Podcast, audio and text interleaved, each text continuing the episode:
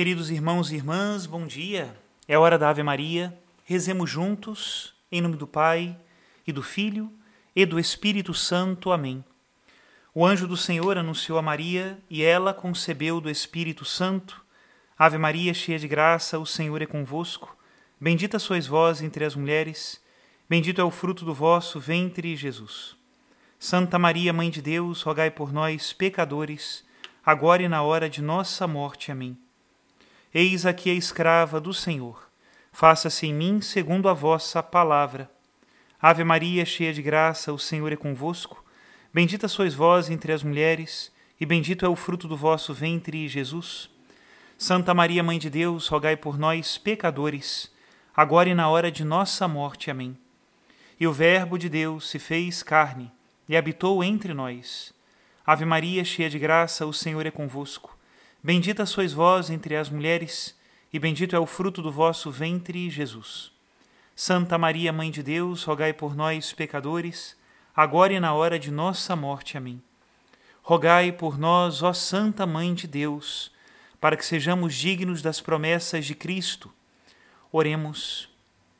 Infundi, Senhor, em nossas almas a vossa graça, nós o suplicamos, para que nós que conhecemos pelo anúncio do anjo, a encarnação de Jesus Cristo, vosso Filho e nosso Senhor, cheguemos por sua paixão e morte de cruz, à glória da ressurreição da carne. Pelo mesmo Cristo nosso Senhor. Amém. Em nome do Pai, do Filho e do Espírito Santo. Amém. Queridos irmãos e irmãs, hoje, dia 22 de novembro, é dia de Santa Cecília. Nós dedicamos a ela uma novena durante os dias passados. Também aqui na paróquia tivemos uma noite oracional que teve como foco a valorização e a oração também dos nossos músicos. Pedimos agora a Deus, nosso Senhor, que pela intercessão de Santa Cecília sejamos incansáveis na evangelização e o Senhor levante também na nossa igreja homens e mulheres santos que pela música evangelizam e levam a sua palavra. Oremos. Ó Deus, sede favorável às nossas súplicas e dignai-vos atender às nossas preces pela intercessão de Santa Cecília, por nosso Senhor Jesus Cristo, vosso Filho, na unidade do Espírito Santo. Amém. E hoje, para a nossa meditação, para a nossa reflexão, vamos ouvir algo da história de Santa Cecília. Escutemos. Santa Cecília.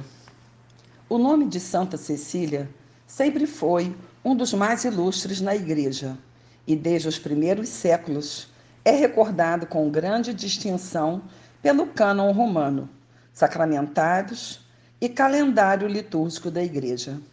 Seu esposo Valeriano e Tibúrcio e Máximo, que foram companheiros seus em martírio, também se encontram nesses escritos veneráveis e autênticos. A santa era natural de Roma, de boa família, sendo educada nos princípios e na prática perfeita da religião. Quando era menina, fez voto de castidade e consagrou sua virgindade a Deus, mas seus pais a obrigaram a contrair matrimônio com Valeriano, um jovem da nobreza a quem converteu à fé e pouco depois converteu também seu irmão Tibúrcio. Na tarde do dia de seu casamento, com a música do hino nupcial soando aos ouvidos, Cecília renovou os votos com os quais consagrara sua virgindade a Deus.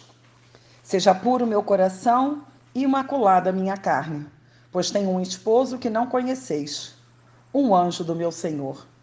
O coração do seu jovem esposo Valeriano ficou comovido com tais palavras. Ele recebeu o batismo e, em poucos dias, na companhia do irmão Tibúrcio, que ele mesmo conduzira ao conhecimento da fé, selou com o próprio sangue a confissão. Restava apenas Cecília. Não sabeis, foi sua resposta às ameaças do prefeito, que sou a noiva do meu Senhor Jesus Cristo? Fora marcada para morrer por asfixia e permaneceu durante um dia e uma noite em um banho de vapores escaldantes, sete vezes mais quente que o normal. Porém, as chamas não exerciam poder sobre seu corpo e nenhum único fio de sua cabeça foi sequer chamuscado. O lictor enviado para dar cabo dela desferiu-lhe, com mão trêmulas, os três golpes permitidos por lei. e Santa Cecília ainda permaneceu viva. Por dois dias e duas noites, a santa deitou-se com a cabeça semidecepada sobre o pavimento do banho, com plena consciência e alegremente aguardando a coroa do martírio. No terceiro dia, a agonia chegou ao fim, e no ano de 177, a Virgem Santa devolveu a Cristo seu puro espírito. Seus sagrados ossos foram sepultados em um local do cemitério de Calixto, cujo distrito foi depois chamado Cemitério de Cecília. Fez-se menção a uma antiga igreja dessa santa em Roma no século V, em razão de ter batido nela um concílio convocado pelo Papa Simaco no ano 500. O Papa Pascoal I, vendo essa igreja jazia em ruínas, mandou reconstruí-la Porém, muito se espantou quando descobriu o estado do corpo da santa, que acreditavam ter sido tomado pelos lombardos, como fizeram em muitos cemitérios de Roma, quando sitiaram aquela cidade no tempo de rei Astolfo, em 755. Num domingo, enquanto esse papa assistia às matinas na igreja de São Pedro, sentiu-se cansado e acabou dormindo. E num sonho, a própria Santa Cecília o informou de que os lombardos não puderam encontrar seu corpo, por mais que o tivessem buscado. E São Pascoal, de fato, o encontrou no cemitério que leva o nome da santa. Seus restos mortais estavam vestidos com uma túnica de ouro, e sob seus pés jazia panos de linho embebidos com seu sangue. Junto a seu corpo havia o de Valeriano, seu marido. O Papa mandou que os transladassem para a igreja dentro da cidade e o mesmo fizeram com as relíquias dos mártires Tibúrcio e Máximo, e ademais com as dos papas Urbano e Lúcio, que jaziam nas proximidades, na catacumba de Pretestato, na mesma Via Ápia. Esse traslado se deu no ano de 821. O Papa Pascoal fundou um mosteiro em memória desses santos, próximo à igreja de Santa Cecília, para que os monges celebrassem dia e noite o ofício divino. Adornou aquele templo com grande magnificência e doou uma imensidão de joias de prata que somavam 900 libras em ouro. Entre muitas coisas, doou um, um cibório, ou tabernáculo que pesava 500 libras, bem como um espantoso número de esplêndidas estofas para as cortinas e outros tipos de ornamentos, entre os quais havia um que representava Santa Cecília, Valeriano e Tiburcio recebendo coroas das mãos dos anjos.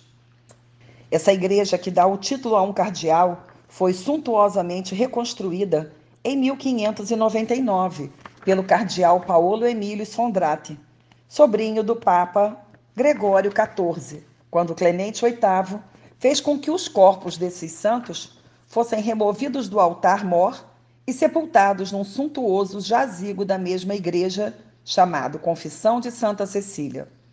Era tão magnífica a obra do cardeal Paulo Emílio que espantava todos que a visitavam. Essa igreja é chamada Santa Cecília no Trastevere, que significa além do rio Tibre, para distingui-la de outras duas igrejas de Roma que têm o nome da mesma santa.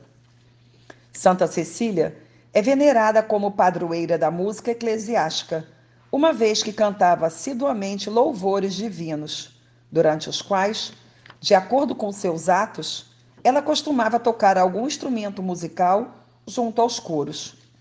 Os salmos e muitos cânticos sagrados, bem como várias partes das sagradas escrituras, e a prática universal tanto da igreja antiga judaica quanto da cristã, recomendava o costume religioso de empregar uma música solene e grave ao se cantarem os hinos.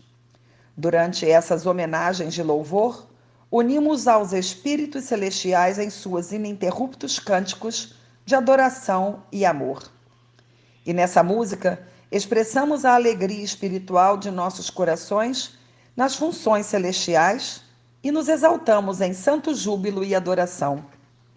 O amor e o louvor são obra do coração, e sem sua afeição, as vozes e os ritos externos são hipocrisia e escárnio abominável. Uma vez que estamos obrigados a consagrar a Deus nossas vozes também, assim como cada um dos órgãos sensíveis, devemos empregar todos os esforços para engrandecer aquela infinita santidade, grandeza e glória, ao tornar as mais expressivas manifestações externas um espelho dos sentimentos internos de devoção. São João Crisóstomo reflete, de forma elegante, sobre os bons efeitos da música sagrada e manifesta o quão fortemente a alma se inflama do amor divino ao recitar o devoto canto dos Salmos. Santo Agostinho ensina: é muito útil para comover piedosamente a alma e acender nela o fogo do amor divino. E diz que quando recém se convertera a Deus, era movido a doces prantos quando ouvia os cânticos sagrados na igreja. Mas também adverte do risco de se deixar levar em demasia somente pela melodia da música. E confessa que às vezes se deleitava mais com a música que movia os sentimentos do coração e por essa razão repreende a si mesmo de forma severa. São Carlos Borromeu, quando criança, não tinha outro divertimento além de ouvir músicas de tom grave, pelo tanto que parecia com a eclesiástica. E quanto à música como divertimento, não se deve perder tempo demais com ela, porque seduz os sentidos, dissipa demais a mente e a afasta dos estudos sérios, como a experiência demonstra. Até aqui a citação do texto de reflexão sobre a vida de Santa Cecília e também sobre a música sacra. Que Deus derrame sobre todos a sua bênção e a sua graça neste dia e que nós possamos cantar com a nossa vida o cântico novo que agrada a Deus. Deus abençoe a todos. Em nome do Pai, do Filho e do Espírito Santo. Amém.